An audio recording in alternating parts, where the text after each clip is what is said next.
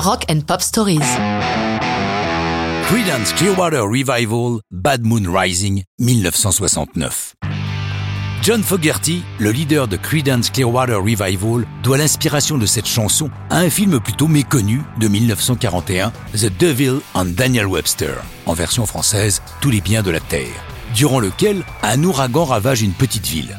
C'est de ce film que vient la phrase I feel the hurricane blowing, I hope you're quiet prepared to die. Comme l'explique Fogerty, c'est une chanson très pessimiste qui annonce l'apocalypse vers lequel nous nous dirigeons.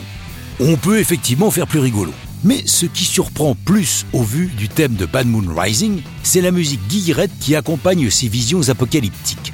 Sa partie de guitare, John Fogerty reconnaît l'avoir pompé sur Scotty Moore, le guitariste de Presley, pour la chanson I'm Left, You're Right, She's Gone du King.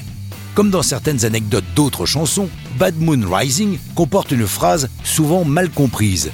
There's a bad moon on the rise a été souvent comprise comme There's the bathrooms on the right. Fogerty s'en est beaucoup amusé, puisque lui-même, lors de certains concerts, a chanté la version bathroom et parfois, si l'occasion se présentait, désignait depuis la scène la porte des toilettes si par chance elle était à droite. Enregistrée au Wally Hyder Studio de San Francisco, la chanson sort en avril 69, en premier single de l'album à venir. Le succès est immédiat et Bad Moon Rising est très vite numéro 2 aux États-Unis et numéro 1 en Grande-Bretagne. Mais la chanson a une longue vie. En 2014, lors du mondial de foot, les supporters de l'Argentine ont chambré les Brésiliens après leur terrible défaite face à l'Allemagne en chantant sur l'air de Bad Moon Rising Brésil, ça fait quoi de prendre une fessée à domicile? Ils ont moins fait les malins en finale en se faisant éliminer à leur tour par les Allemands.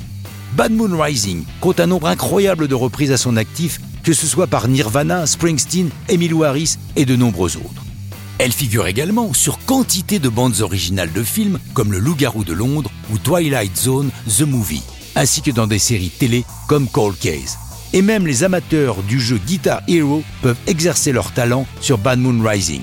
Mais le moment le plus émouvant pour Fogerty eut lieu lors d'une commémoration durant laquelle un vétéran du Vietnam est venu lui expliquer qu'avec son escadron, ils écoutaient Bad Moon Rising à fond pour se donner du courage avant de partir au combat dans la jungle. Et ça, c'est une bien émouvante histoire de rock'n'roll.